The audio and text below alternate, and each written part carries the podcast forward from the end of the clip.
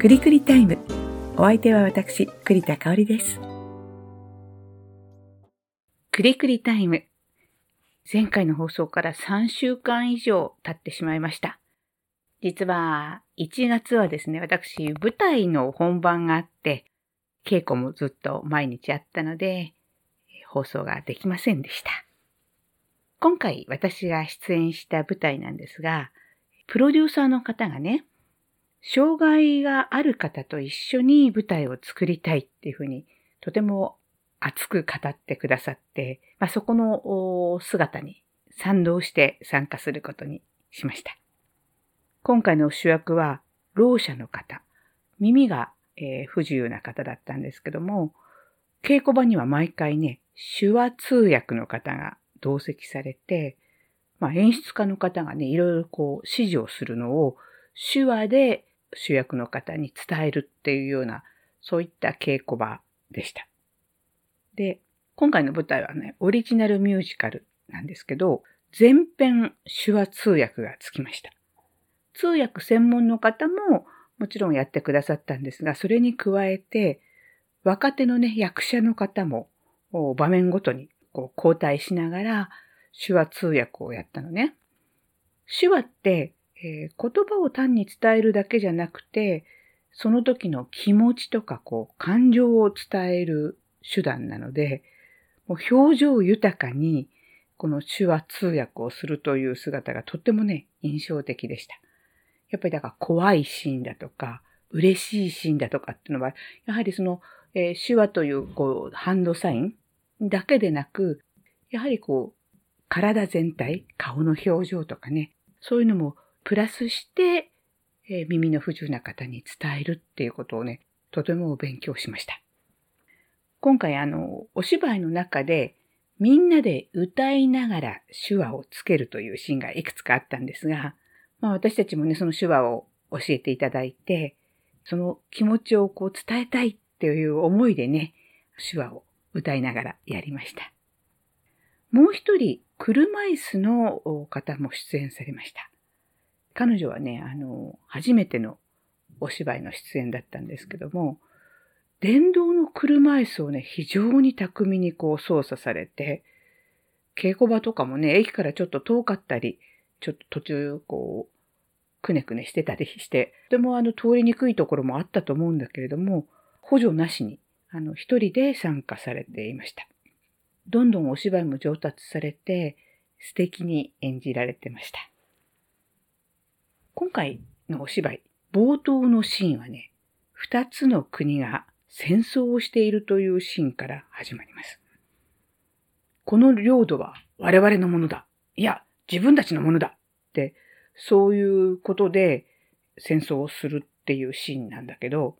まさにね、ウクライナとロシアを彷彿するようなことですよね。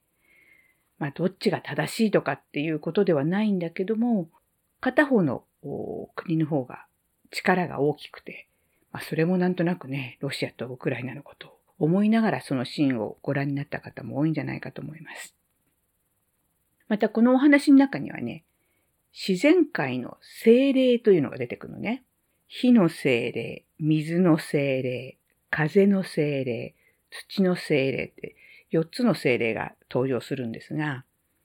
まあ、人間がこの自然を破壊することで、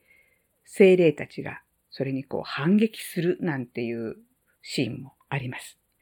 実は私はですね、魔法使いの里の長、まあ、魔法使いの学校の校長先生みたいな役だったんですけども、この魔法使いというのも、いわゆる魔法を使うというよりも、文明とこう距離を置いて、大自然の恩恵をいただき、精霊たちに感謝しながら静かに暮らしているんだっていうセリフがあるんですね。その戦争をしていた人間たちが魔法の里にやってくるのね。で、そうした人間がこう自然を破壊してまともに暮らせなくなったことについて人間たちが助けてくれってこう訴えるんだけども、私の役が散々好き勝手をやってきた報い。人間の自業自得だっていうセリフがあるのね。まあ、これもね、今まさに地球が抱えている温暖化だとか、いろんなところの自然の異常な現象なんていうのにね、つながるような気がしますよね。もう一つ、魔法使いのその学校の中に、その主役のろう者の方が生徒としているんだけども、それ以外に、まあ、健常者の生徒たちもいて、お話の最初の頃はね、このろう者の人を、えー、馬鹿にしたり、いじめたりするシーンがあるのね。だけど、その、いじめられてもニコニコしてるっていう、まあ、主役の役なんだけど、実は、ろう者の方って目は見えるので、口の動きで何を言っているかをある程度理解することができるそうなんです。で、そうしたことが物語の後半で分かって、生徒たちがその主役のろう者の子に謝って仲良くなるというようなシーンもありました。まあ、今風に言うとダイバーシティってやつですかね。差別のない社会、多様性をこう認める社会。まあ、そんなことが物語に織り込まれている素敵なお話でした。まあ、今回のステージは、えー、いろんなね、思いが形になったんですが、この世界は思いでできている。実は残念ながらですね、体調不良者が出てしまって、